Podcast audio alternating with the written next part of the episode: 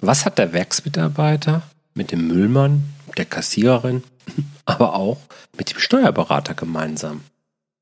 Und was kannst du für dein Unternehmen aus diesen Beispielen lernen? Genau darum kümmern wir uns jetzt gleich direkt nach diesem Intro.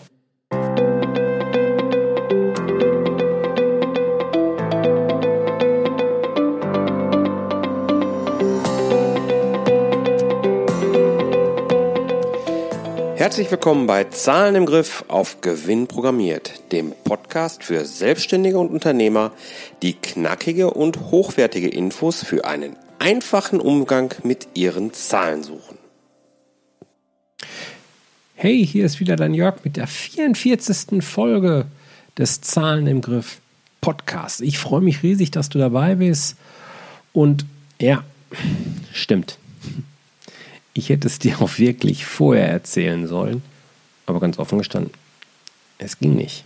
Und was ich meine? Nun, in der letzten Woche gab es keine neue Episode und es gab vereinzelt auch Nachfragen. Sorry.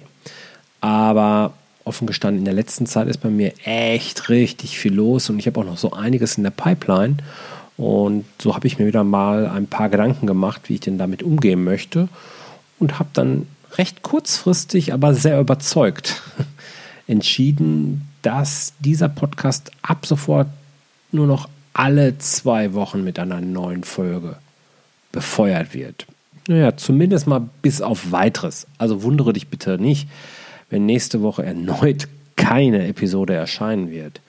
Ich hoffe, das ist okay für dich. Schreib mir gerne eine E-Mail und sag mir, ob du damit leben kannst oder ob dir die Abstände dann damit viel zu groß sind.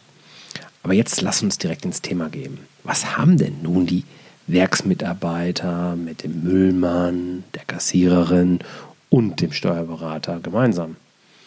Nun, ihr Arbeitsumfeld ist bereits oder wird sich in absehbarer Zeit durch die Digitalisierung massiv verändern.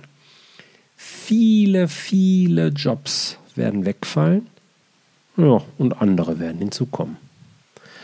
Aber es werden nicht nur diese genannten Branchen betroffen sein. Nein, das sollten einfach nur Beispiele sein.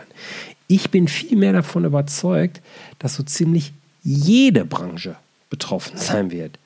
Überall da, wo es sehr gleichartige Arbeiten gibt, da wird die Digitalisierung nach meinem Befürworten gnadenlos und unerbittlich zuschlagen. Früher oder später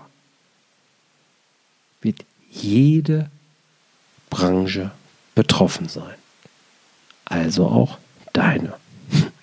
Im Übrigen, die OECD hat gerade eine ganz neue Studie rausgebracht und sagt dort, dass in den nächsten Jahren jeder zweite Arbeitsplatz massiv betroffen sein wird.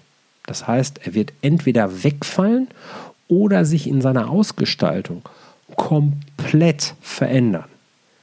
Ich packe dir da in die Shownotes mal einen Link, wo du dir ein kurzes Video angucken kannst, wo über diese OECD-Studie gesprochen wird.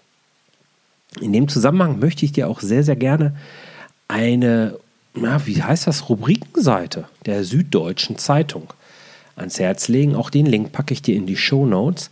Da ist für recht viele verschiedene Branchen dargestellt worden, in typischer süddeutscher Zeitungsmanier, ähm, wie sich die Digitalisierung auf unterschiedliche Branchen eben auswirken kann. Sehr lesenswert. Was kannst du aber mitnehmen? Es ist deine Aufgabe als Unternehmer, für dein Unternehmen, für dein Business dafür zu sorgen, dass es fit für die digitale Zukunft zu, tun, äh, zu sein, sein wird. Du kannst also auf jeden Fall mal festhalten, es ist deine Aufgabe als Unternehmer, dein Unternehmen, dein Business wirklich fit für die digitale Zukunft zu machen, wenn du denn vermeiden möchtest, dass du gefressen wirst. okay, aber vielleicht denkst du jetzt, fein, irgendwie auch schon gehört, ist mir auch schon klar, aber wollten wir nicht in diesem Podcast hier eigentlich über Zahlen und Finanzen reden? Ja, schon. Deswegen stelle ich mir auch die Frage, wie können dir deine Zahlen bei dieser Aufgabe denn nun helfen, dein Unternehmen fit für diese digitale Zukunft zu machen? Nun, du weißt ja, dass ich Zahlen immer eher als Tool betrachte.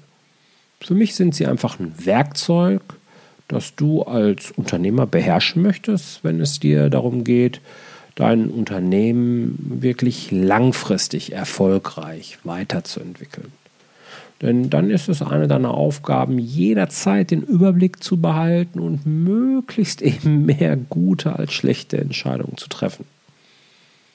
Und nun, wenn du deine Zahlen mal so richtig aufbereitet hast und die Zusammenhänge für dich erkannt hast, dann erzählen dir deine Zahlen auch ganz genau, was wirklich in deinem Unternehmen abgeht. Oft wirst du dich dabei bestätigt fühlen, weil du insgeheim schon befürchtet hast, dass das so jetzt wirklich aussieht, wenn du mal ehrlich bist.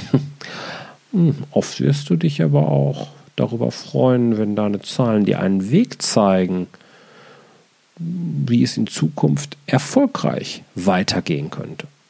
Zum Beispiel, weil du eben erkennst, dass es Produkte in deinem Portfolio gibt, die unterm Strich eben naja, doch keinen Gewinn abwerfen, wenn du jetzt mal konsequent alle Kosten endlich gegen diese Umsätze rechnest.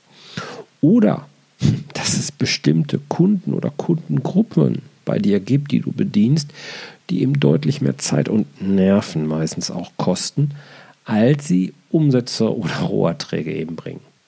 Oder weil du Abos oder Verträge plötzlich wiederfindest, die du eigentlich schon längst verdrängt hattest, aber trotzdem noch dafür zahlst. Oder weil du überrascht bist, weil deine fixen Kosten viel höher sind, als dein Bauchgefühl es dir bisher verraten hat, dieser Schlingel. Ich könnte diese Liste jetzt noch weiter fortführen, weil es bei mehr oder weniger jedem Kunden am Ende einen anderen Aha-Effekt gibt. Aber es gibt eigentlich immer einen Aha-Effekt. Ja, möchtest du auch mal einen solchen Aha-Effekt haben? Dann lass uns doch einfach mal gemeinsam über deine Situation quatschen und schauen, wie du weiter vorgehen solltest. Buch dir dazu einfach ein Zahlengespräch. Den Link packe ich dir natürlich auch sehr, sehr gerne in die Show Notes. Also, wenn du als Unternehmer mit deinen Zahlen arbeitest, dann hast du einen ganzen Strauß an Vorteilen, die du für deinen langfristigen Geschäftserfolg eben nutzen kannst. So hast du endlich echte, volle Transparenz über dein Business. Du weißt eben, wie sich alles miteinander verhält, wo, wo die unterschiedlichen Kosten herkommen und wie du weitergestalten sollst. Du hast eine richtig gute, weil eben auch objektive Entscheidungsbasis. Du weißt ja, deine Zahlen, deine Finanzen sind der Spiegel deiner Alltagsentscheidungen. Alles spiegelt sich am Ende dort ab. Und wenn du es verstanden hast, wenn, dir, wenn du die Zahlen lesen kannst, dann verstehst du die Story dahinter und dann hast du auch keine Ausreden mehr. Für dich zählen eben nur noch Fakten und nicht das, was dir irgendwie dann hier in irgendwelchen Situationen so erzählt.